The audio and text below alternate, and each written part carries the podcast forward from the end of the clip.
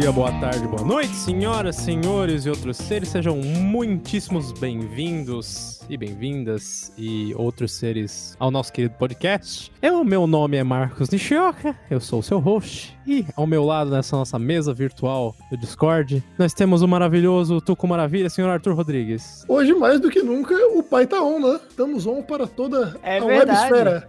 Apesar do tema.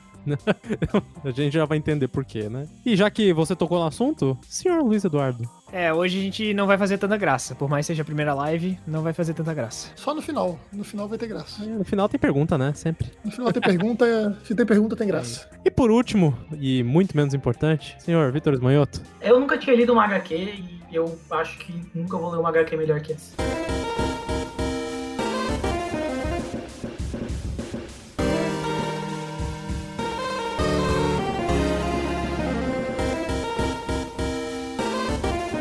Roleta russa. E bom, já que a gente né, já deu spoiler do tema, vamos falar de mouse. Esse bendito É. HQ. Esse bendito HQ que vem do nosso branch de literatura. Nosso podcast é dividido em seis branches de temas, onde a gente vai falar de literatura, música, games, atualidades, cotidiano e Audiovisual? audiovisual, isso. E, enfim, né? Aqui hoje a gente está para falar, como eu falei, de branch de literatura. E a gente vai falar de Mouse, que é o nosso quadrinho que retrata. Como é que eu posso colocar em boas palavras isso? É um período mais triste da história da humanidade. É, que é a realidade dos judeus na Segunda Guerra Mundial. Na realidade, ele fala da realidade de um judeu que ah, esteve lá, que passou pelo campo de concentração de Auschwitz, outros campos de concentração antes dele. E depois também. E depois também, quem escreve é o filho desse cara que passou por tudo isso, que é o nome, o nome do autor é Art Isso mesmo. E, bom, só falando, né, como a gente falou ali, ele é um quadrinho bastante pesado, é um quadrinho muito bem escrito, é um quadrinho muito bem desenhado também, né, não, não, tem, como, não tem como não enaltecer isso. Eu queria só, assim, né, um pouquinho de comentários que vocês sentiram, né, sobre o, o que que vocês leram e quais foram as lições que vocês tiram dentro desse livro, né. Eu já vou começar falando sobre esse ponto que o Marcos tocou da arte, porque não é uma arte convencional, né? Quando a gente pensa em quadrinhos, a maioria das pessoas pensa em gibi de herói, isso com até uma certa justiça, porque é o gênero de quadrinhos mais proeminente, é o gênero de quadrinhos mais vendido até hoje, junto de mangá. Na na verdade, hoje em dia, mangá é mais vendido do que quadrinho de herói. Mas são coisas mais espalhafatosas e com o traço, muitas vezes, buscando um, um certo grau de realismo em Mouse, o Art Spiegelman ele busca uma outra vertente. É um traço um pouco mais sujo, né? Um pouco mais cheio de. Não sei nem como expressar, na verdade. Mas é um, um traço que passa uma sujeira, É, de certa gente, forma. A gente chama de traspeludo. Pode ser. Enfim, não é um traço convencional, é um traço que, que acho que causa uma certa estranheza até a princípio, principalmente pra quem não tá acostumado a ler quadrinhos, né? Que pode bater a cara, não tá acostumado com, com um tipo de arte diferente, do o quadrinho underground, que costuma ter um, um traço mais irreverente, digamos assim. Mas eu acho que ele serve muito bem a história. O, o próprio Art Spiegelman, ele mostra que ele tem uma versatilidade no traço dele ao longo da história, porque tem um momento chave do quadrinho em que o Vladek, eh, o Vladek, imagino que essa seja a pronúncia certa, Uhum. encontra um, um quadrinho antigo que ele tinha feito e ele reproduz o traço da maneira que era feito naquele período, né? E é um traço completamente diferente, um pouco mais clean, caricato, de certa forma, e que serve a outro propósito. Então dá pra ver que, que foi uma escolha artística muito forte, né? E que serviu muito bem a proposta, porque traz uma sensação de agonia muito grande. Principalmente quando tem muita gente junta, dá uma sensação claustrofóbica ver aquele traço. Então acho que combina muito com o que a obra tem a dizer. Por exemplo, eu sou uma pessoa que gosta bastante de descobrir sobre a questão de Auschwitz, assim. Não sei porquê, mas me pegou e eu já quis ir uma vez pra lá. Eu, infelizmente, não consegui por bad bugs. Mas eu já quis ir pra lá visitar. As pessoas me perguntavam por que, que tu quer ir lá num lugar considerado tão triste, com energia ruim, que você vai se sentir pesado. Mas é justamente por isso, porque eu queria entender o que, que o ser humano é capaz de fazer, foi capaz de fazer, que eu não concebo, eu não, não consigo entender entender esse quadrinho ele traz um relato maior. A gente sabe muito do epicentro, ou seja, o que aconteceu em Auschwitz, do quanto quantidade de mortes, da nanição, do frio que essas pessoas passavam. Do dia D, né? Que, que eu acho que é o que é mais retratado até hoje quando se fala Segunda Guerra. É, mas isso na Segunda Guerra. Tô falando mais questão sim. do Auschwitz, de Auschwitz em si, a realidade lá dentro. E ele traz um aspecto tanto antes da guerra e vai se carregando até lá, quanto outra realidade de que a gente não vê de, de certos prisioneiros, que eu achei interessante. Por exemplo, ele teve muita sorte, é uma coisa que é muito retratada, que ele fala, eu tive muita sorte, eu tive sorte, eu tive sorte. Ele é o cara da estatística, da estatística, da estatística. Ele tava muito fora da, da realidade da maioria. Ele tinha nível de inglês, ele tinha nível de certo de dinheiro, então isso favoreceu ele e isso traz um outro lado do que a gente não olha da maioria. Eu só achei interessante. Além disso, ver certos detalhes que a gente só ouve. Ah, lá tinha os alemães eram muito cruéis. Mas a gente não, não vê isso, não, não sente muito bem. E conforme ele vai contando, isso vai trazendo um ruim, trazendo quase como realidade, ou seja, vai mostrando com detalhes aquilo que normalmente a gente não leva em conta, não presta atenção. A gente presta atenção nas câmaras de gás, presta atenção na, na passa fome passa frio, assim, mas aquela crueldade de verdade entre seres humanos é muito bem passada. Eu acho que exatamente por eu nunca ter lido uma HQ, que eu não, eu não estranhei. Na verdade, eu só peguei e li e entendi que era assim. Era o estilo era esse, e preto e branco, daquela forma que o Arthur falou. Mais sujeira, assim, às vezes é até difícil de ver bem o que tá acontecendo no quadrinho. E pra mim, né, eu só meio que aceitei aquilo e li a história inteira dessa maneira. Eu peguei o livro numa quarta de manhã e terminei ele na quinta de manhã. É um livro até longo, assim, mas como é quadrinho, até vai mais rápido o negócio. E tem vários momentos muito difíceis de engolir, assim, que são Nossa, muito tristes. É, momentos que tu sente vontade de chorar mesmo, assim, de tão triste que é aquilo, como é retratado, assim, e a ca... às vezes ele consegue passar mesmo pelo rosto dos personagens que são ratos, gatos, enfim, animais, né, a gente vai falar sobre isso depois, ele consegue passar uma expressão tão triste, tão, sabe, resignada, é, é, é muito foda, assim, e cada situação que ele passa, não só situações de morte, mas situações de, sei lá, de como as pessoas passavam, de como eles perderam as propriedades e, cara, uma hora que eles tiveram que sair de uma casa e não tinham pra onde ir. Pensa isso, eles não tinham pra onde ir, cara. Eles tinham que dormir na rua. E mesmo na rua,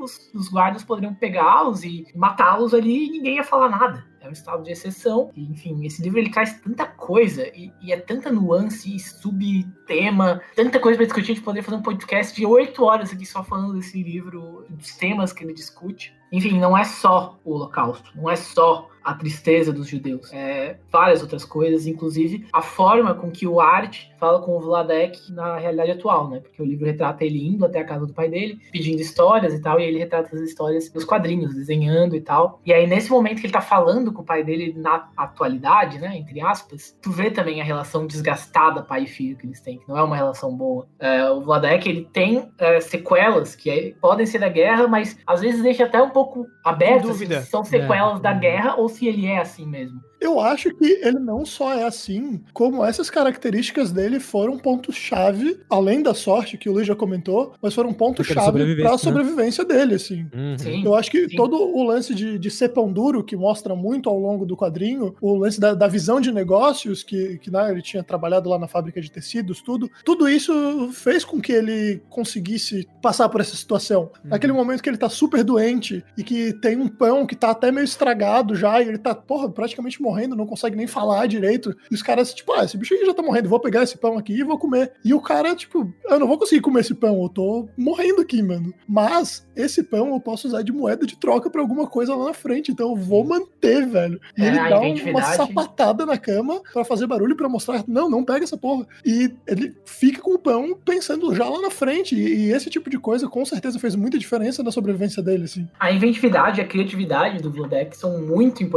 assim, pra ele ter sobrevivido. Ele- obviamente ele teve sorte, muita, mas ele ser do jeito que ele era, como o Arthur falou, foi essencial, assim, pra sobrevivência dele. Frente às várias situações, várias que ele encontra, assim. A forma como ele age, a forma como ele protege a mulher dele, que perde. Cara, eles vão perdendo todo mundo. Perde mãe, Hum. perde tia, irmão, filho, eles perdem todo mundo. Eu fiquei de cara Cara. com a força emocional que ele tem. Porque Sim, sim. a mulher Uhum. dele percebe-se que ela já meio que surta em certo momento. Eu acho que ela aguentou bastante e tem certo ponto que ela surta. E ele tá ali frio e tipo, vamos, a gente vai sobreviver. A gente vai. Porque a morte. meio- Eu não lembro se era bem essa fala, mas tipo, a morte é muito fácil. A gente tem que sobreviver porque a gente é forte. Uma coisa assim. Tinha alguma coisa assim que ele falava tipo, de motivação pra cima. Tipo, Cara, vamos sobreviver. É, esse quadrinho aí eu tirei foto, botei no Stories até, que ele fala assim, e eu falava pra ela, cara, juntos a gente sobrevive. Mas a gente tem que ficar junto, a gente não pode desistir. Porra, e imagina, cara, a gente sabia. Eu lendo, sei que, pô, estamos em 1944, tá quase no fim. Daqui a pouco vai acabar. Mas ele não sabia quando ia acabar, podia durar 3, 4,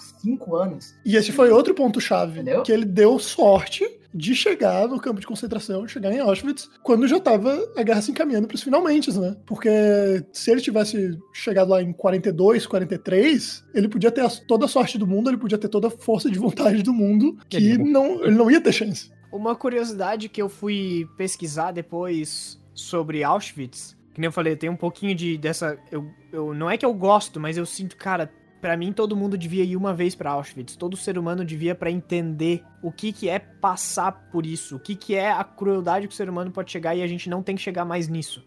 E eu tava vendo relatos de outros sobreviventes. E é engraçado, assim, é curioso ver como os fatos que eles trazem do mesma realidade, assim, sobre ah, de repente naquele momento surgiu aquilo lá, surgiu aquela câmera lá, ah, de repente é, os russos começaram a invadir, os alemães começaram a recuar, e isso mostra no quadrinho, entendeu? Eu achei curioso isso. Claro, é todo mundo viveu a mesma realidade, mas é muito louco como não é ficção. Tipo, às vezes eu meu cérebro não consegue entender que aquilo não é ficção, aquilo é- foi uma realidade. Eu Acho que ó, não tenho mais o que cobrir sobre os aspectos de como foi a realidade, né? E de como se- foi. O qu- o quão triste foi a Segunda Guerra Mundial. Não só para os judeus, né? A gente vê que até os outros personagens que não são ratos dentro do quadrinho e que não são gatos, né? Eles sofrem bastante, né? Em, em todos os sentidos, né? Eu queria tocar muito no aspecto de outros temas que eles trazem, né? Que o Victor deu uma pincelada ali por cima. De como a, a pessoa do Vladek, né? Ou Vladek, eu não sei. Eu, eu não, qual, qual pronúncia a gente vai tomar com. Tanto Como faz, bom cara. Fala, não fala Pode com falar, a jeito, gente vai É, entender, não é é. tão É, diferente. pois é. Bon Iver, falando nisso, Victor. Mas esses. a- como a pessoa do Vladek, né? Ela é muito. Ela é um ícone, na minha leitura, né? E eu vou tocar um pouquinho mais sobre isso na- nos próximos temas. Ele é um ícone de como os, os idosos eles têm histórias muito, muito diferentes e muito, muito peculiares para falar sobre si mesmos, né? De tempos que às vezes a gente nem imagina que o quão complicado foi e ainda assim, é, por mais que a gente tenha uma, uma noção histórica do, do que as coisas, de como as coisas aconteceram, como essas pessoas que viveram lá, é, elas têm histórias para contar sobre aquilo que elas fizeram, né? Sendo elas sortudas o suficiente para para se sair bem com aquilo ou não, né? Eu acho que o Vladek ele é o melhor exemplo disso, né? E essas e as temáticas que esse símbolo do Vladek ele- elas trazem são muito legais, né? Como o Victor falou ali, a, a convivência dele com o filho dele, a convivência dele com a, a esposa atual dele, que é muito complicada, dele com a com a nora dele. Então, tipo, a pessoa dele e como eles retratam diversos aspectos dessa pessoa dele, além da história principal, que é a história dele, né? é, eu acho isso muito legal, né? A, a visão atual, eu acho que é uma das coisas mais legais dentro de todo o- livro. Né, de todo o quadrinho, é muito massa as interações que ele tem com o filho dele e etc. E uma obra sobre a Segunda Guerra Mundial e o Holocausto que não precisa apelar pra figura do Hitler, né? Em nenhum Aham. momento Nossa, aparece, ele aparece. o Hitler na história. É verdade. E a gente não precisa, né? É muito Uhum. massa isso, tipo, porque a gente... Pra não dizer em nenhum momento ele aparece na capa do livro só, né? É, tá. Mas mas, ele, enfim, ele- na história, Aham. ele só é mencionado. Exato. A gente entende que é uma sombra que fica por cima de toda a história, assim. E ninguém precisa falar, não precisa mostrar, entendeu? Isso é muito foda. Inclusive, ele é mencionado num ponto crítico da história, em que, inclusive, o Vladek se finge de nazista pra tentar escapar de uma situação assim. Então, é é muito Dando a interessante saudação, também. né? É, mostrar esse outro ponto, assim, de, de que eles também. Muita gente não sabia exatamente o que estava acontecendo, muita gente realmente achava que que estava indo para trabalhar num outro lugar ou ia para a câmara de gás achando que ia tomar banho, mas tinha gente que tinha uma noção sim do que estava acontecendo lá dentro. Ele tinha essa noção da, da figura que o Hitler era e, e, do quão perigoso era o Hitler para a comunidade judia né, na, na Polônia e tal. É, eu acho que essa é uma parte que a gente conhece pouco, assim, num geral, sobre a história da Segunda Guerra e que, na verdade, é uma das que mais toca a gente. E, cara, mudou. Sinceramente, teve coisas que às vezes eu. Depois, logo depois de ler o livro, assim, uns dias depois, tipo, negócio de deixar. Olha só, coisa tosca, assim, que me mexeu comigo. Que ele fala, desde. O Alec fala, né? Desde a guerra, ele não deixa sobrar comida no prato. E a gente vê como mal ele passou, assim, né? De, de, não ter comida, de ter no máximo um pão duro por, por, dia e ter que trabalhar o dia inteiro. Então ele não deixa mais comida no prato. E aí, outro dia eu falei, cara, não vou deixar. Eu ia deixar a comida, eu falei, cara, não vou deixar. Olha só, tipo, as pessoas passam fome por aí, a gente deixando comida porque a gente tem muito. Então tem gente que tem tão pouco. Tem um momento que ele menciona até que se as pessoas derrubassem um pouco de sopa no chão, a galera saía no tapa Sim. pra ver quem que ia lamber o chão pra pegar aquele resto de sopa, cara. Isso é, é muito surreal. Eu, nem no, no, cenário de fome mais agudo que eu consigo pensar, eu consigo imaginar alguém derramando umas três gotas de sopa no chão e a galera saindo no murro para decidir quem que ia lamber, velho. Isso é, é um outro nível, assim. E eu acho que a grande importância desse tipo de obra é justamente a gente se sentir mais humano, a gente entrar em contato com, com, esse lado humano que a gente tem e a gente deixar de lado muitas coisas supérfluas que, que a gente dá tanta importância na nossa vida, sabe? A gente vê esse tipo de atrocidade acontecendo, a gente se sente pequeno, de certa forma, em, em, termos de impotência, né? De muita gente não ter sabido, mas outras pessoas terem sabido, não terem tido oportunidade de fazer alguma coisa para solucionar, mas de saber que, que, o ser humano pode ser tão ruim e saber que a gente não tem que fazer e, e saber que não é impossível que isso role de novo. Isso é ruim de pensar. É.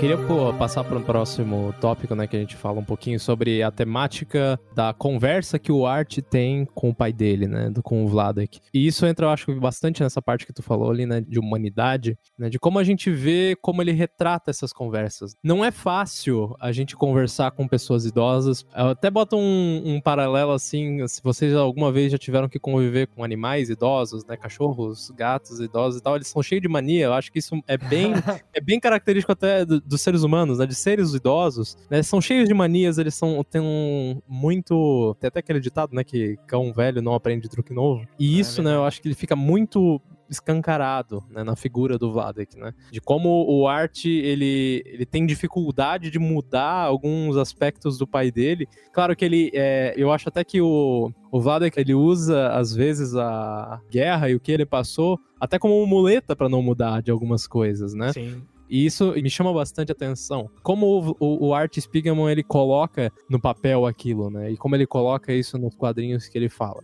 Como tu consegue sentir pena, depois raiva, depois uhum. pena, depois raiva do Vladek, né? Do Isso Vladek mesmo. idoso. Pena, raiva, pena, raiva ele várias vezes é muito babaca, assim, com várias coisas, Sim. com a mulher dele, enfim. E aí tu fica com raiva. E aí, logo depois ele chama o filho, o Art e a mulher pra virem pra casa dele e quer que eles fiquem com ele lá. Passa ah, vocês dias, vão ficar né? até mais uns dias. E ele, não, não vou ficar. Daí eu, porra, cara, fica aí com teu pai um pouquinho. Puta que pariu.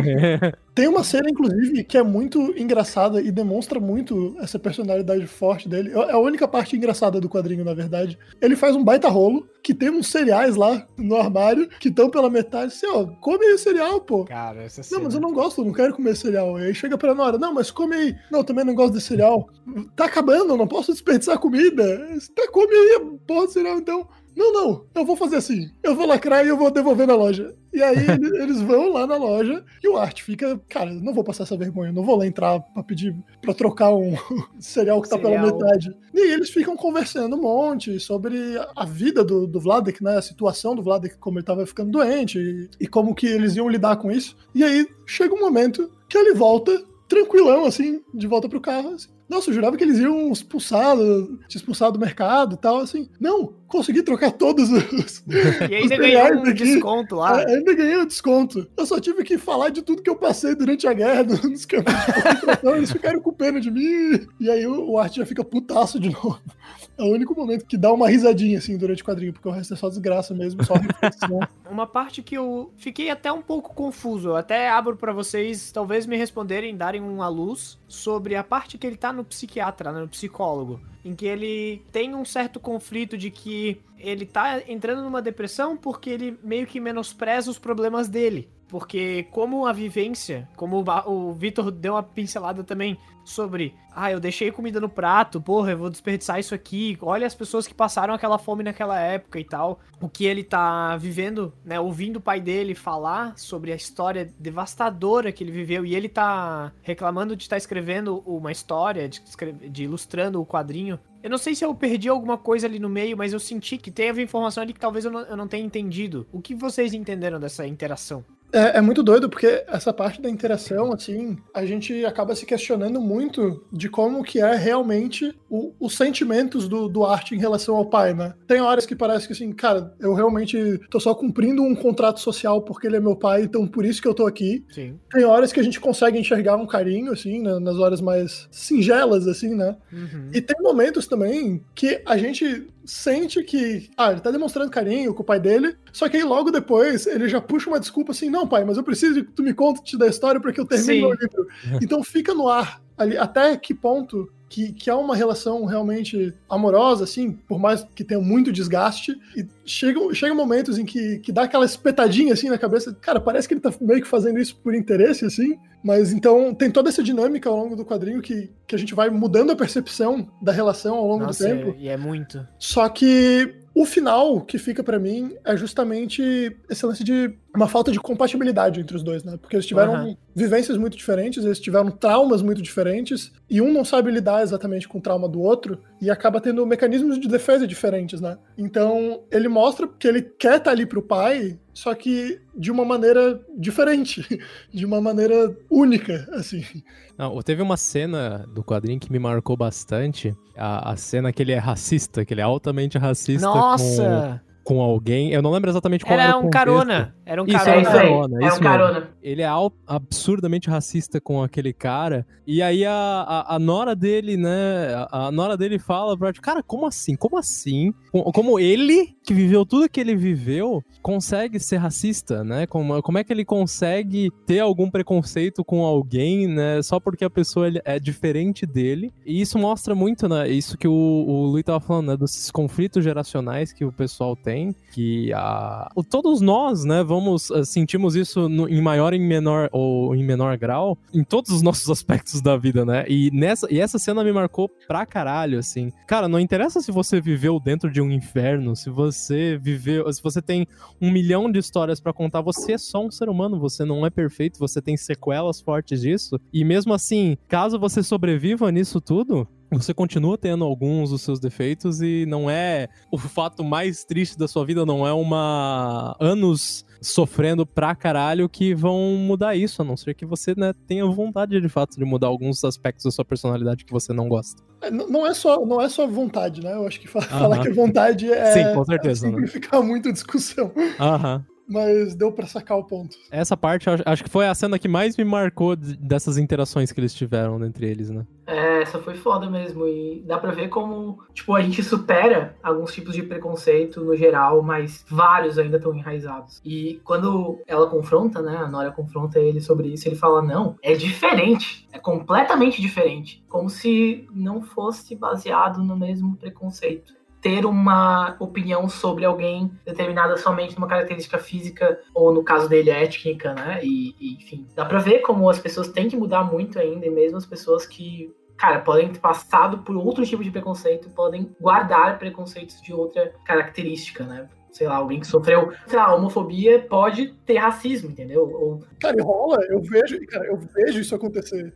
Não, e porra, isso aí eu acho que ele ter pontuado isso no livro é sensacional. E, e é só uma partezinha, mas é uma partezinha que fica muito com a gente. assim. É isso Uhum. que eu acho muito interessante da maneira com que ele aborda essas idas e vindas, né? Entre passado e presente, porque mesmo assim foi na década de 70, 80 que, que o livro foi escrito. Mas ele usa desse artifício do, do atual, da- das conversas com o pai dele, justamente para explorar essas diferenças geracionais, mas também esses aspectos-chave da personalidade do pai dele que mostram o quão difícil ele é como pessoa e esse tipo de coisa que, que tem tudo a ver com, com a história antes e é feito de um, de um jeito natural, sabe? Que não, não é um negócio cheio de entrelinhas, assim, que tem que ficar analisando com muita profundidade. A gente vai entendendo a história e, e captando as coisas aos pouquinhos e o quebra-cabeça que a gente tem no final, ele acaba sendo muito maior do que as partes.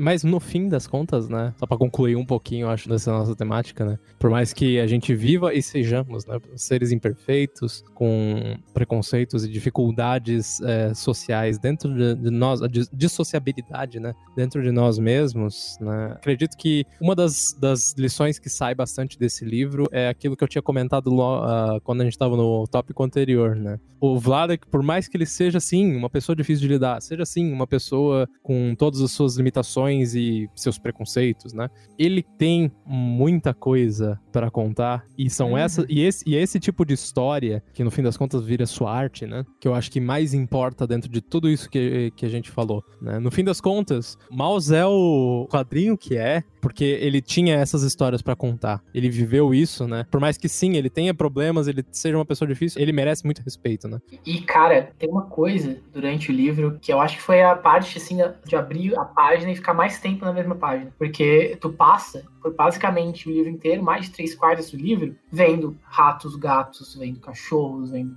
alces. E aí chega uma hora que ele fala: Olha, eu achei uma foto minha da época. E ele bota a foto dele mesmo. E Cara. aí, nessa hora, amigo, olha, é difícil. Tu fica ali olhando aquilo e fica, cara. é, eu vi a história dessa pessoa sem olhar o rosto dele por mais de três quartos desse livro. E agora, finalmente, eu tô vendo quem é essa pessoa. Você pega todos os, os ratinhos de antes e aí tu vai colocando o rosto dele ali. Tipo, e essa É, pessoa passou por tudo isso aqui, entendeu? Então, pra mim, top três partes do livro é quando aparece essa foto dele, assim. E tem outros pontos-chave de narrativa que ele explora muito bem nesse aspecto, que tem uma hora que dá pra ver de costas, não mais um rato, um gato, enfim, mas dá pra ver realmente a cabeça de uma pessoa e a máscara na frente, né? Pra, pra Uhum. tentar iludir mesmo. E, e isso é só um dos momentos. Tem, tem um momento também que ele tá na cadeira e ele se sente sufocado e começa a mostrar ele cada vez menor, assim, sem saber lidar com a situação. Aham, aham. É, é muito foda também. Tem várias jogadas legais. e um outro momento também, que tá ele com a mulher e ela tá fazendo de tudo pra disfarçar que ela é judia. E aí, por um quadro, é literalmente um quadro, assim. Se tu não tá prestando muita atenção, tu deixa passar. Mesmo a gente tentando disfarçar, tem hora que a gente não consegue e, e acabam descobrindo e acabam denunciando. E durante esse um quadro, tá ela né, como rato, é, sendo retratada como rato, e, e o rabo pra fora, assim. E, vi, são, são umas sutilezas, assim, cara, que eu né, li pela segunda vez agora, pra gravar o podcast. Eu li Mouse pela primeira vez, deve fazer uns quatro anos. Tem várias dessas sutilezas ao, ao longo, assim, que te ajudam a refletir muito, que é o tipo de coisa que né, não tá escrito, mas que se a gente passa o olho com um pouquinho mais de atenção, a gente para e fica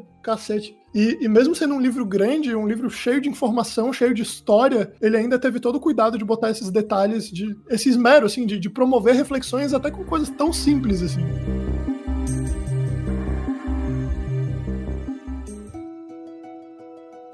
dentro do livro, né, para quem vai ler ou para quem já leu, o que tem dentro dele são animais que representam essencialmente classes sociais, né? Ou não quero dizer classes sociais, quero dizer pessoas, culturas, é, culturas, culturas Ele é representa uma muito mais culturas, acho. Os judeus, eles são ratos, são retratados como ratos dentro da narrativa, e os alemães, né, os, os alemães nazistas, eles são retratados como gatos, né? E exatamente nessa exploração da interação entre gatos e ratos, eu tenho dois gatos em casa, nunca tive ratos aqui, graças a Deus, né? Mas eu tivesse, eu tenho certeza que eles iam estar fazendo a festa. E essa interação de gatos e ratos, ela é bem retratada nessa metáfora, né? De como os judeus eram caçados, né? Como outros animais, e aí a, a gente entra na, na discussão sobre o que, que eram os outros animais, né? A gente vê É, os, porcos, suecos, os suecos são alces, O cachorro é o americano. os americanos são cachorros, os poloneses são porcos, Os franceses são. são sapos. Eu não sei porquê, do sapo do alce. Agora, o gato, rato e cachorro é entendível. Eu não sei se tudo tem que ter motivo. Ah, eu também Não não sei sei se. E outra coisa, eu acho que também tem que ser falado que o rato não só foi escolhido por ser, enfim, o, a caça do gato, mas também porque a propaganda nazista retratava e tentava passar essa É verdade. Sim. É verdade. Uhum. entre Até ratos mesmo do e nazismo, né, judeus. já tinha essa comparação entre ratos e Por- judeus. Uhum. por ser uma, uma raça que basicamente, né, segundo a propaganda nazista, se espalha com muita facilidade e espalha doenças. E por isso eles deveriam ser contidos, né? E também pela analogia de de guardar até a última migalha, né? Esse tipo de Uhum. coisa também. É, eu acho engraçado que ele tem uma metalinguagem no meio do quadrinho, assim, que ele fala que, ah, nós tínhamos que cuidar do- da nossa comida para que os ratos não atacassem, mas aí eu acho que essa minha metáfora tá, tá perdendo um pouquinho de validade. Ele fala, assim, tipo, sobre o pró- a própria analogia que ele tinha dado, né? Ele brinca um pouco com isso. Na- no começo do volume 2 ali, que ele tá sendo entrevistado por várias pessoas ali, e inclusive ele brinca com isso. Pergunta, ah, se tivesse, sei lá, tipo, japonês no, no gibi, que, que animal que seria retratado? E, e é justamente nessa cena que ele vai diminuindo de tamanho, que ele se, se encontra, assim, Uhum. impotente, assim. Isso, cara, essa comparação de, de tamanho, porque ele vai se sentindo impotente, foi muito legal. Isso aparece também na primeira, essa relação, né, entre os alemães e animais, judeus e animais, aparece também na primeira série de Bastardos Inglórios, quando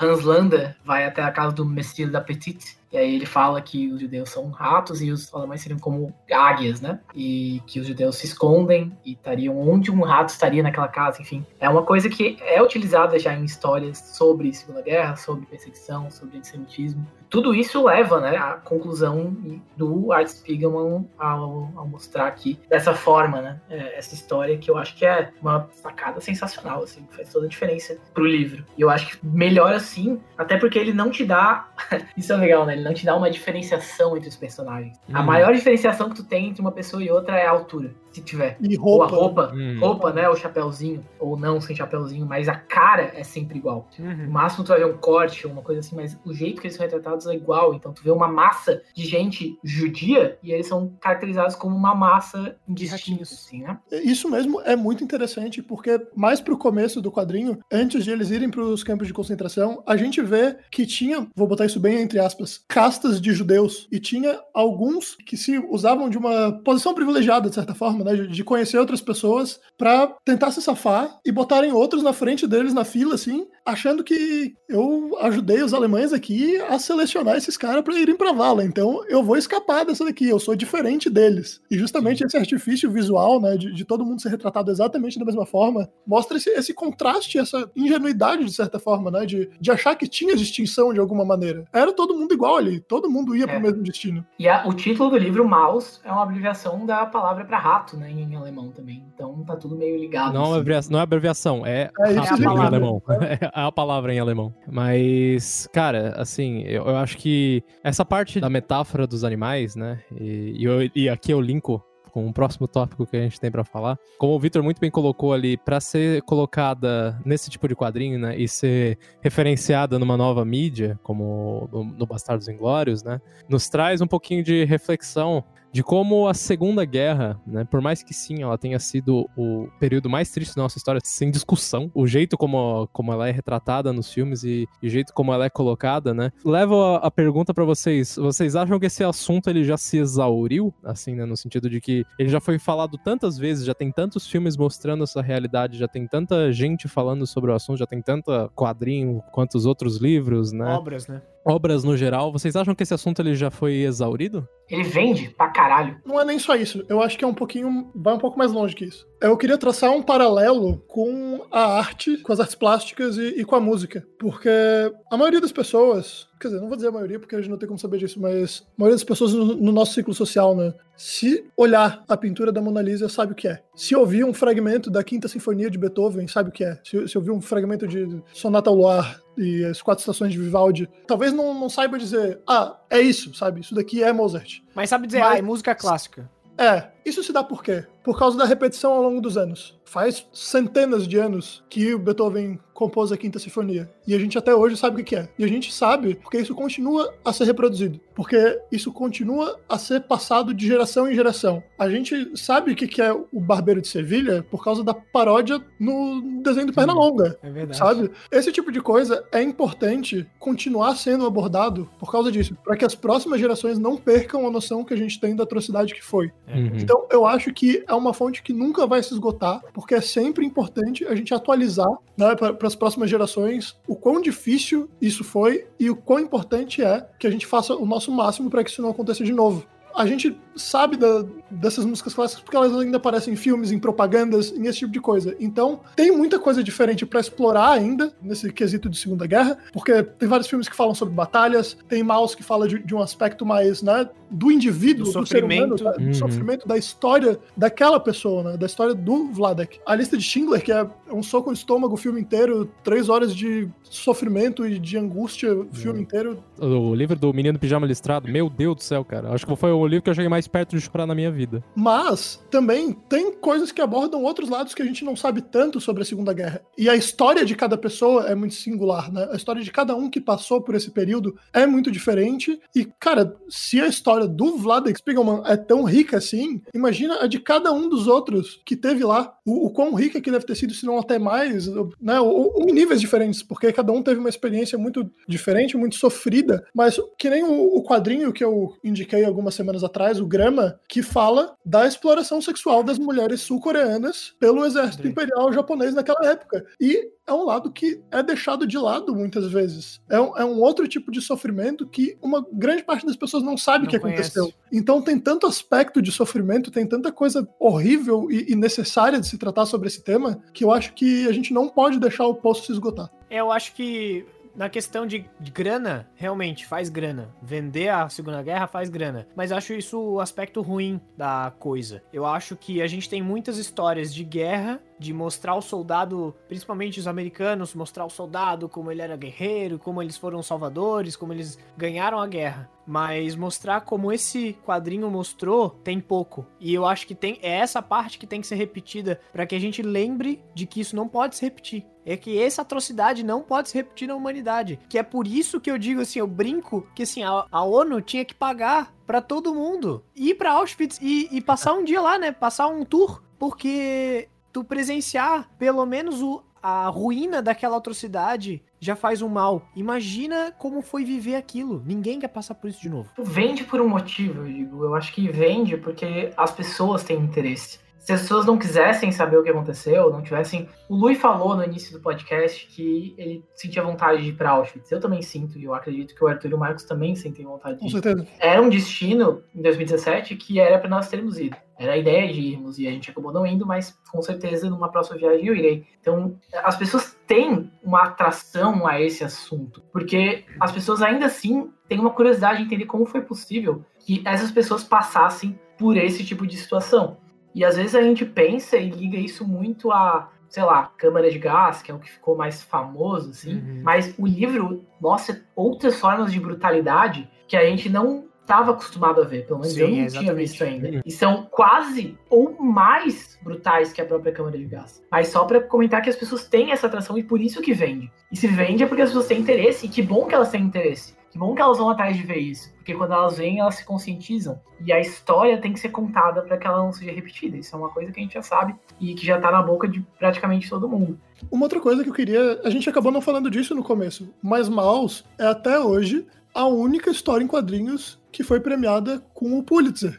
E, e muito, eu acredito, obviamente, né, não adianta falar da, da qualidade da obra, da importância que, que realmente é, é absurda, mas se nenhuma outra obra, desde Maus, que foi publicado em, nos anos 80, Foi mesmo. teve é, essa premiação, eu acho que muito vai da temática também, justamente desse interesse em, em saber mais sobre a Segunda Guerra e, e dessas atrocidades todas. Porque tem várias outras obras que, que têm esse valor jornalístico tão importante quanto toda, tudo que o, o Joe Sacco fez sobre a Palestina. ah, pô, ah, tem outro quadrinho, Pyongyang também, que é, que é muito né, indigesto também, é muito forte. Mas tem muito quadrinho com esse trabalho jornalístico muito forte que também poderia ser digno dessa menção e não foi. Imagino que a temática tenha muito a ver com isso também. Infelizmente, a gente tem que contar. Não é porque saturou. Tanto É, não sim. saturou que hoje tem gente que é nazista. Tem neonazistas por aí. Uhum. Tipo, Não, é certeza. incrível a gente parar, sentar e pensar que ainda tá tão recente e não faz nem 100 anos ainda. Tá tão fresco na memória. Tem tantos trabalhos, tantos filmes, tantas representações. A gente aprende sobre isso na escola. É um assunto que choca as pessoas. É um tabu, obviamente, falar disso. E mesmo assim tem gente por aí que reproduz esse tipo de pensamento. Existem essas pessoas. E se a gente não falar sobre isso, essas pessoas podem achar que é legítimo elas terem essa opinião. E eu defendo com unhas e dentes que não é legítimo. Não é legítimo nem expressar isso. Eu acho, é, a minha opinião é divergente de algumas pessoas, mas eu acho que liberdade de expressão tem limite e o limite tá aí, entendeu? Eu acho que não tem que ter liberdade de expressão para você expor ideias nazistas e tentar falar para as pessoas que elas têm que ter essas ideias e tentar ser um agitador político a favor de ideias antissemitas. E por isso que eu acredito que não saturou e tanto não saturou que as pessoas ainda não estão bem para tratar disso assim, né? Eu acho que não é uma coisa, não é, cara, incrível, por incrível que pareça ainda não é unanimidade que o nazismo foi ruim. Uhum, é, e e isso que tu falou ali, né, de como a gente vê, né, possivelmente pessoas indo pra esse lado mesmo, mesmo estando tão na cara o quanto essas coisas são absurdas, né? Eu boto aqui como até, até fica como, como uma recomendação, vocês verem o filme A Onda, né, de Welle, que é um filme alemão, que ele retrata exata, exatamente isso, né? Ainda bem que eu preparei duas recomendações pra hoje, porque uma Ah, delas de era nada.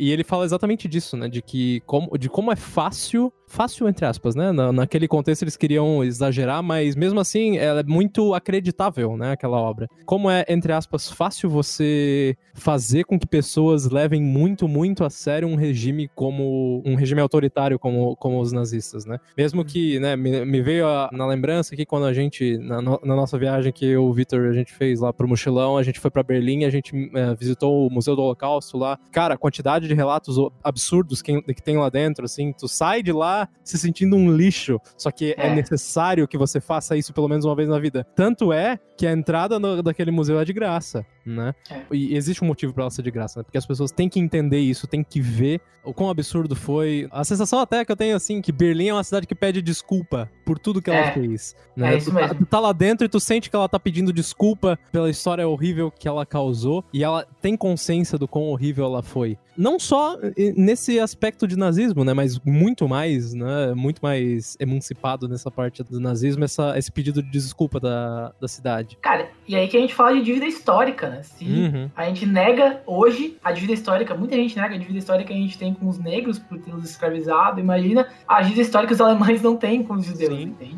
Ah, imagina, E- né, cara? Imagina como é que é ser alemão e ter que lidar com isso, né? Ter que lidar com. Principalmente os, quem faz política, né? Os governantes alemães terem que lidar com o jeito com que eles fazem política, tem que levar em consideração toda essa história, né? E esse museu que o Marcos mencionou é muito massa. Eu acho que quem for para Berlim não pode perder de ir. Ele fica. Também, tu não vai só ver o museu, porque quando tu chega lá, tu entra dentro daquele monumento enorme que tem, que são várias pilares de pedra. Não sei se vocês já viram, são um monte de pilares de pedra que ficam ali e é um monumento ao Holocausto, né? E aí ali tem uma parte que desce e ali embaixo tem um museu. E, cara, é bem, bem pesado mesmo. Cara, são coisas que a gente precisa ver, assim, na minha opinião.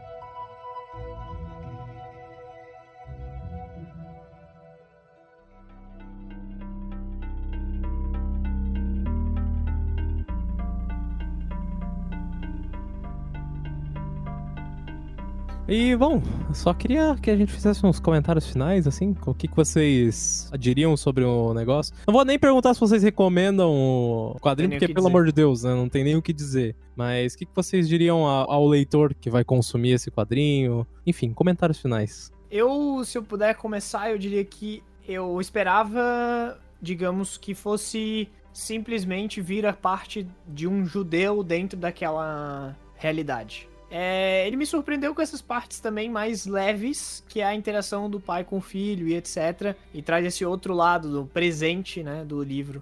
Mas ele traz essas coisas que é, eu comentei que são, entre aspas, detalhes que a gente não é, não fica sabendo. Eles são passados batidos, só que são tão cruéis quanto os outros que a gente ouve. E eu acho que por ser tão, entre aspas, palpável essa crueldade, do tipo palpável que eu quero dizer assim, ele conta de um jeito que tu tem uma grande empatia pelo que tá acontecendo. de ruim. Aquilo te gera um ruim. E são detalhes que, esses detalhes que te chocam. E o fato disso te chocar é o que leva essa obra a ser tão boa e, tipo, impactar tão grandiciosamente. Não tenho hesitação alguma ao dizer que Maus é a obra literária que, que mais me tocou de, de tudo que eu li até hoje, cara. Ô, louco. Cara, quem me conhece sabe que eu, eu leio bastante, tanto quadrinho quanto livro. Eu, eu, gosto muito, muito mesmo de história em quadrinhos. E nada até hoje me fez parar pra pensar tanto quanto Maus enquanto eu li, assim. Eu, eu não posso recomendar o suficiente, assim. Acho que todo mundo devia ler mesmo. Eu acho que é até um quadrinho que devia ser recomendado nas escolas, até. Porque é muito enriquecedor mesmo. E, cara, eu, eu acho que a única coisa que me deixou tão enojado, assim, tão angustiado ao ver na minha vida foi a lista de Schindler, que é um filmaço. E Mouse, mesmo não sendo nem um quarto do quão gráfico é, a maioria dos filmes que a gente conhece sobre a Segunda Guerra são, teve esse poder de me fazer parar de ler, porque eu não tava mais com estômago, sabe? Tem um momento chave, que é o momento em que a governanta lá que tá cuidando de alguma das crianças da família, ela pega e fala: vou dar veneno para as crianças tudo e vou tomar depois, porque eu não vou deixar eles nos pegarem e nos levarem para o campo de concentração. Quando eu li isso, eu, eu fechei, parei e fui fazer outra coisa, porque me atingiu de uma maneira tão, tão forte, assim, cara. Então, e isso, eu, passa, isso passa relativamente rápido, não é algo que é sofrido. Ah, não, isso Ela é, decide e é isso e é próximo quadrinho, próxima, próximo quadro. É um momento de desespero que ela chega, cara, não tem outra alternativa. Ou vai ou racha. E ela faz isso e a história segue em frente. Não, não mostra As coisas parte- aconteciam e não tinha drama, entendeu? Não tinha As coisas drama. só aconteciam. E aconteciam, não foi a única pessoa que deu veneno pros filhos dela tomarem, entendeu? Sim, com certeza. Era mais um, entendeu? Mais um. E é por isso que essa história retrata tanta brutalidade de forma tão rápida. E ele não perde tempo em colocar um quadrinho numa página inteira super bem desenhado, porque, cara, ele vai ter que fazer isso com todas as páginas. Exatamente. É uma coisa pior que a outra, entendeu? Uma curiosidade, que eu não sei se muitos sabem, quando eu fui pesquisar a viagem pra Auschwitz, eu fiquei sabendo que Auschwitz é como os alemães chamavam a cidade de Auschwitzen, que é em polonês. Então, se você vai procurar, por exemplo, a cidade, você não vai encontrar por Auschwitz. Você vai Auschwitz, é, né? encontrar por Auschwitzen, que é um outro, um- uma outra maneira de falar, que é maneira polonesa. Se eu tivesse que falar uma consideração final, assim, sobre esse, esse HQ, é que tu sai dele uma pessoa diferente do que tu entrou, assim. E é uma experiência de mudar de vida, assim. Foi uma das melhores coisas que eu já li. Então, porra, não tinha como recomendar mais, assim. Pra, pra fazer o meu comentário final, assim, né? Só pra contribuir da maneira que eu posso. é, eu acho que ele é a obra perfeita pra você recomendar, como, como o Lui falou, né, assim, pra colocar numa escola quando você tá falando de. quando você tá mostrando alguma coisa sobre a Segunda Guerra e tal, pra que as pessoas tenham noção sobre as coisas que elas têm que falar. Ele é um, um tipo de HQ, né? É tipo de obra literária, o tipo de obra que você tem pra falar, que eu acho que é o tipo de coisa que em num senso comum, você diria que não é pra todo mundo, porque ela não te faz se sentir bem, né? Não, ela não tem um, não é uma obra que te entretém, só que ela é uma obra que ela é sim pra todo mundo, ela deve ser pra todo mundo. E é por isso que ela, eu acho que é tão importante que todo mundo que, né, nos escuta ou todo mundo que tem a oportunidade de escutar sobre esse quadrinho leia, porque como o Victor falou, né, você entra uma pessoa sobre o teu, teu entendimento, teu conhecimento sobre é, nazismo, sobre a, a Segunda Guerra Mundial, e você sai outra pessoa.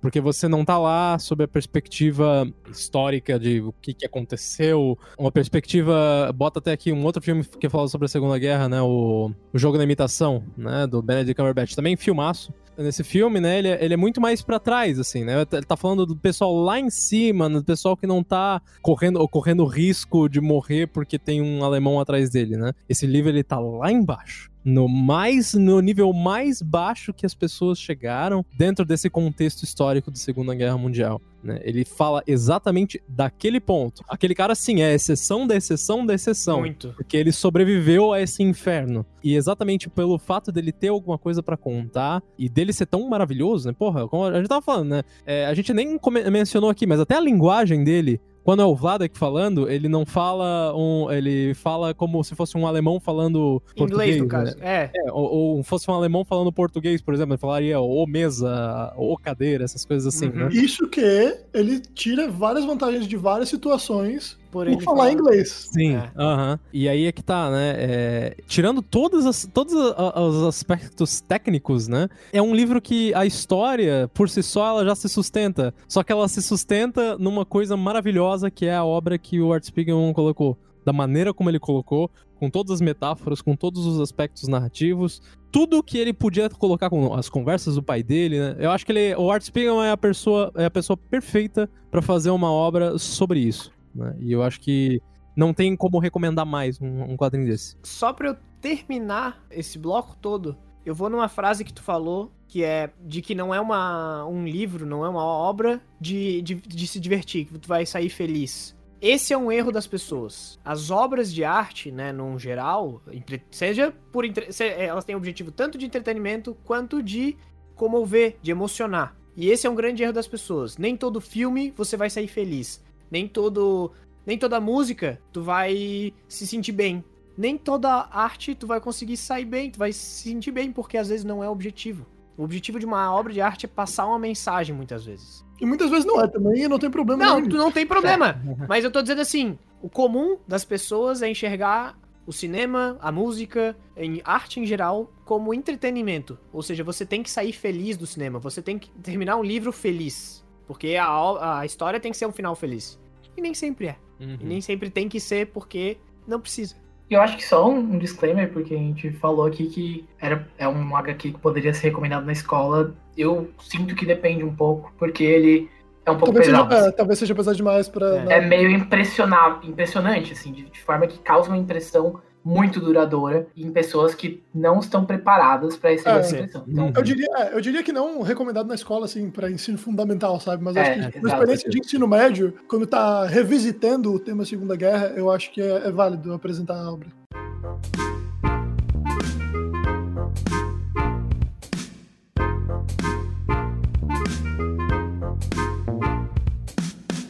Gente, quem tá ouvindo a versão editada no, no seu agregador de podcasts preferido, saiba que agora a gente tá pelo menos testando, a gente não sabe por quanto tempo que isso vai continuar acontecendo, mas a gente tá fazendo as gravações do Roleta Russa ao vivo na Twitch. Normalmente segunda às 9 horas, mas a gente sempre vai avisar no Instagram, no Twitter, o horário em que a gente vai entrar e o horário que a gente estiver entrando de fato, para que vocês acompanhem. Então, quem tá acostumado a ouvir a versão editada e tiver curioso para interagir, para participar ao vivo, por favor, estão convidados. Venha. E pra quem também, por algum motivo, nunca tenha nos ouvido a versão editada, também vale a pena ouvir o que, que a gente já fez. E a versão editadinha, com trilha sonora, tudo bonitinho, ritmo Todas as quartas-feiras. Todas as quartas-feiras, no seu agregador de podcast preferido.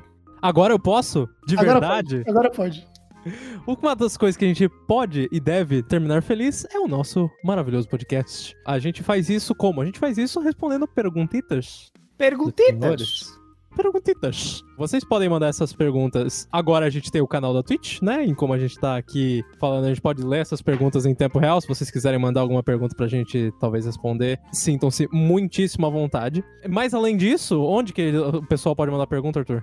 Além de mandar ao vivo na Twitch, o pessoal também pode mandar perguntas através do nosso Instagram, arroba roletarussacast. A gente sempre bota nos stories no dia ou um dia antes da gente gravar, mas também tem ali nos destaques, para quem quiser mandar a qualquer hora e, e lembrar. Se, pô, pensei numa pergunta interessante, pode entrar lá no Instagram, entrar nos destaques e já postar. E também tem o nosso e-mail, roletarussapodcast.gmail.com. E também o Curious Cat, né? Se você quiser mandar uma pergunta anônima, uma pergunta assanhada, uma pergunta picante, uma pergunta, né? Você realmente não, não quer que ninguém saiba quem foi, tem o curiouscat.me barra roleta russa à sua disposição.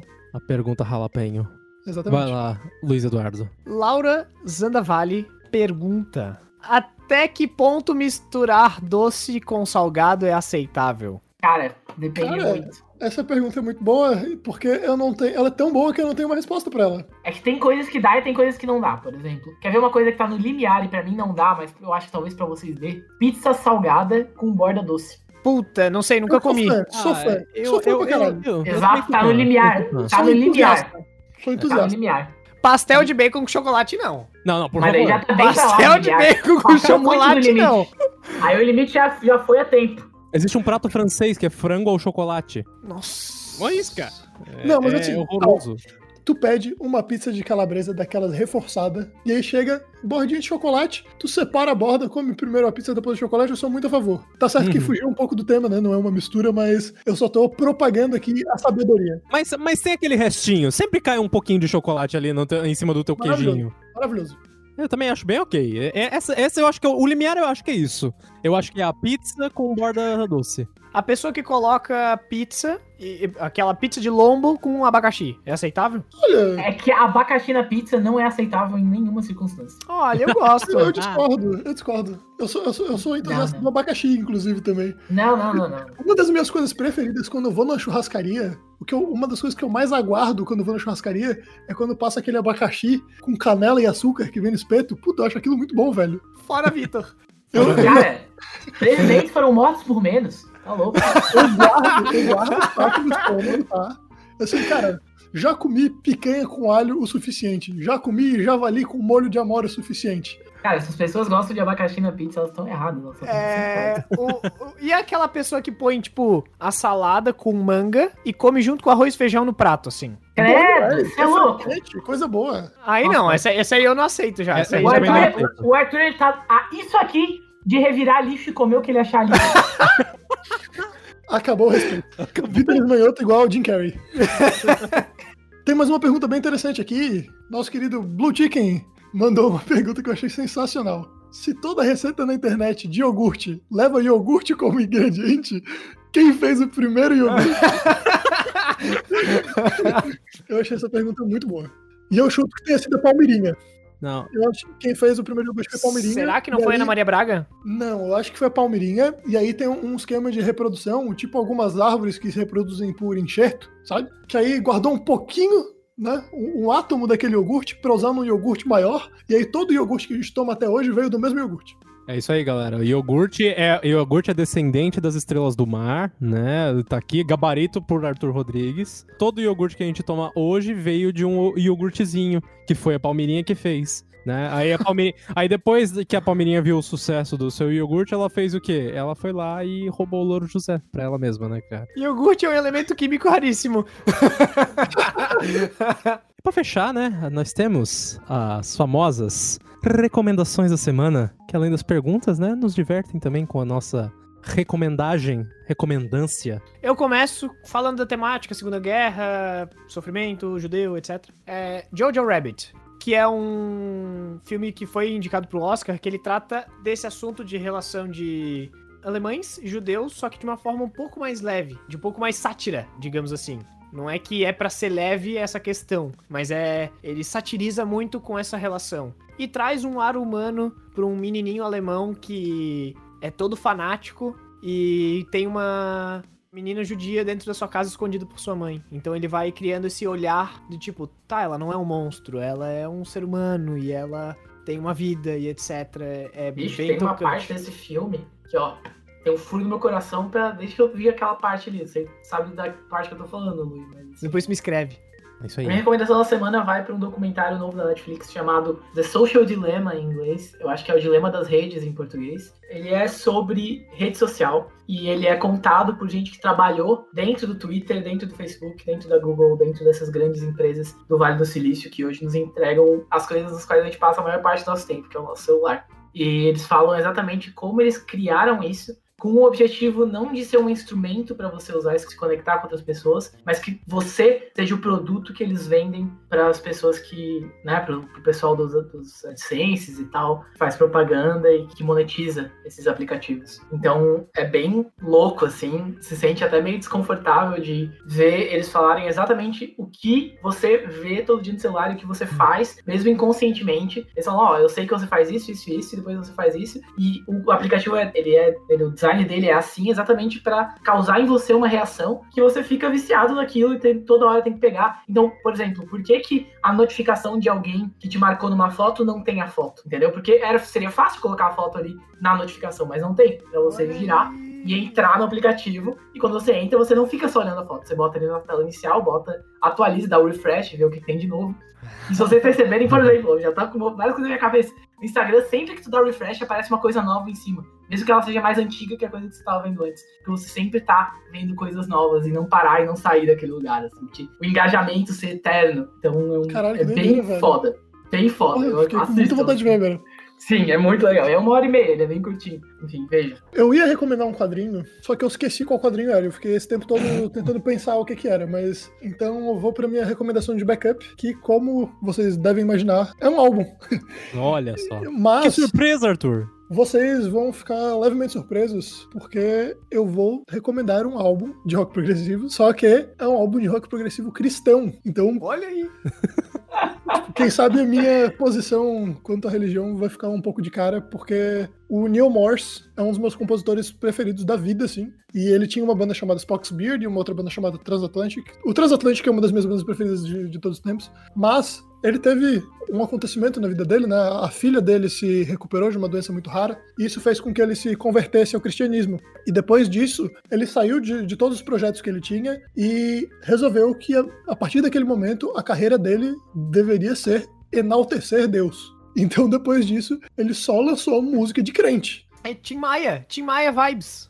É, leio o livro. é. Mas quem me conhece sabe que eu não sou muito chegado nesses assuntos religiosos. Mas a música dele é tão boa, cara, que eu simplesmente ignoro as letras e ouço amarradaço. E ele É, lançou minha, agora. minha relação com o Mauro Henrique, cara. Vo- melhor É. vocalista do Brasil. Fácil de música gospel. E o Neil Morse ele faz rock progressivo complexo pra caralho, pesado muitas vezes, com influência de, de metal mesmo, só que falando Jesus. e esse último disco que ele lançou, o Sola Gratia, que saiu agora dia 11 de setembro, ele é um álbum conceitual. Ele é praticamente como se fosse uma música só de, de uma hora, só que ele é subdividido em várias partes, assim. Mas ele é todo contínuo, tem vários temas que, que retornam ao longo do álbum. Inclusive tem temas que, que resgatam algumas partes do Sola Scriptura, que é um, um álbum de 2007 dele. Mas o Sola Gratia, ele, ele conta a jornada do, do apóstolo Paulo e, e de toda a saga do, do Paulo em sua vida e, e essa história toda. É maravilhoso, cara. É um descasso que tem o Mike Portnoy, que era do Dream Theater na bateria. Nossa, que absurdo, cara. O Mike Portnoy, ele, ele acompanha o Neil Morse durante toda a carreira solo do Neil Morse, na verdade. Todos os discos do Neil Morse tem o Mike Portnoy na bateria. Ô, louco. Se você não for uma pessoa religiosa e consegue ignorar a parte das letras, vale muito a pena ouvir. Uhum. Eu consigo ignorar. Minha recomendação, também pra surpresa de ninguém, porque eu sempre faço isso também, é uma- um novo artista. E esse artista é um, é um artista alemão, é uma banda alemã. O nome da banda, anotem, porque é um pouquinho comprido, chama Annen Mai Kantereit. Que é o Ah, Kantereit. tá, escrever isso, claro. cara. Ah, Ninguém sabe É. escrever isso aí. anotei aqui. É, Annen, é. Annen é com dois, N, oh, dois N's e E-N, né? A-N-N-E-N, Mai é M-A-Y, e Kantereit é com K-A-N-T-E-R-E-I-T. Ah, Aplicação bem numa frase, por favor. Não faço a menor ideia, não sei nem o que, que significa isso. Mas as músicas deles, né, é, são, como eu falei, uma banda alemã, eles cantam em alemão, e as músicas deles, eu tenho, eu estudo alemão, eu faço, faço alemão já faz uns, vai fazer três anos já. Eu sempre tive bastante dificuldade de pegar sonoridades, assim, de ter um pouquinho mais de fluência de alemão, porque diferente do inglês, que a gente tá sendo bombardeado o tempo todo com novas informações em inglês, né, o tempo todo com novos conteúdos e principalmente, né, eu tenho músicas pra cantar em inglês pra treinar minha pronúncia. Eu não vejo isso muito fácil no alemão. E toda vez que eu acho uma banda de alemão que eu gosto muito, como por exemplo, Anemai Catarite, eu mergulho de cabeça em cima. Então, fica aí a recomendação. É, recomendação de uma música, se vocês quiserem uma recomendação boa, chama Ich gehen heute nicht, nicht mehr Essa mesmo. tanzen. Essa mesmo. aí- Essa aí. Eu garanto que vale muito a pena ouvir. Que em Eu alemão já significa. ouvi. Que E- e em é alemão boa. significa hoje eu não vou dançar. Aí. Cala ah, a boca, tu falou um monte de coisa aí, tu falou, eu vou dançar, eu vou, tu falou um monte de coisa, não falou isso aí. Ich heute gehe nicht mehr tanzen. É isso aí. É o nome da música. Ah, tá. Não, tá. E é isso, né, galera? fechamos aqui o nosso amadíssimo podcast. Esperamos que todos tenham gostado da nossa stream, desse primeiro teste que a gente fez aqui. Comentem com a gente, falem pra gente se vocês querem que a gente continue fazendo isso, né? Como foi só um teste, claro, a gente ainda pode fazer mais alguns testes pra saber se vocês realmente estão gostando. A gente precisa desse feedback, né? Saber se vocês estão curtindo essa, essa nossa aventura de falar ao vivo, enquanto, claro, a gente tá gravando o conteúdo pra editar, né? Ah, Porque deixando não muito pode claro. esquecer. Exato, É. não pode esquecer que esse aqui é um extra. O podcast é o editado.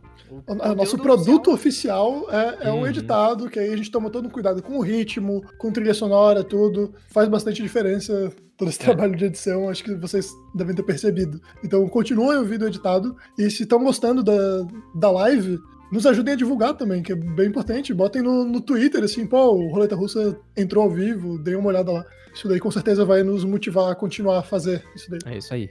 E, mas antes, tu- por último, né, antes da gente finalizar, a gente tem sorteio hoje, eu esqueci até de ver quantos te- temos não ainda. tem. É o Não tem sorteio, não tem Hoje não tem sorteio porque a gente, a gente tá acabando o nosso último, o nosso terceiro, Terceiro tambor já tambor e a gente vai falar de de Gummies. gummies. O que, que a gente vai falar sobre games, Arthur? A gente vai falar do, do suco gummy mesmo, né? Aquele Suco gummy. feito com tangue, com, com vodka. É, vai, É. vai ser o gummy que queremos tratar. Sou bem traumatizado com esse negócio aí. Meu primeiro PT, como eu contei, teve gummy. Então foi, foi dolorido, mas acho que né, é um, um bom assunto pra gente superar isso. O Victor, que é a nossa database de, de temas futuros, nos diz aí qual que vai ser o game abordado na semana que vem. A gente vai falar sobre o pinball do Windows 98. Nossa, É cara. o Space que Machine? Saudade! Tô, tô É, ansioso já pra, pra esse episódio. Vai ser bom.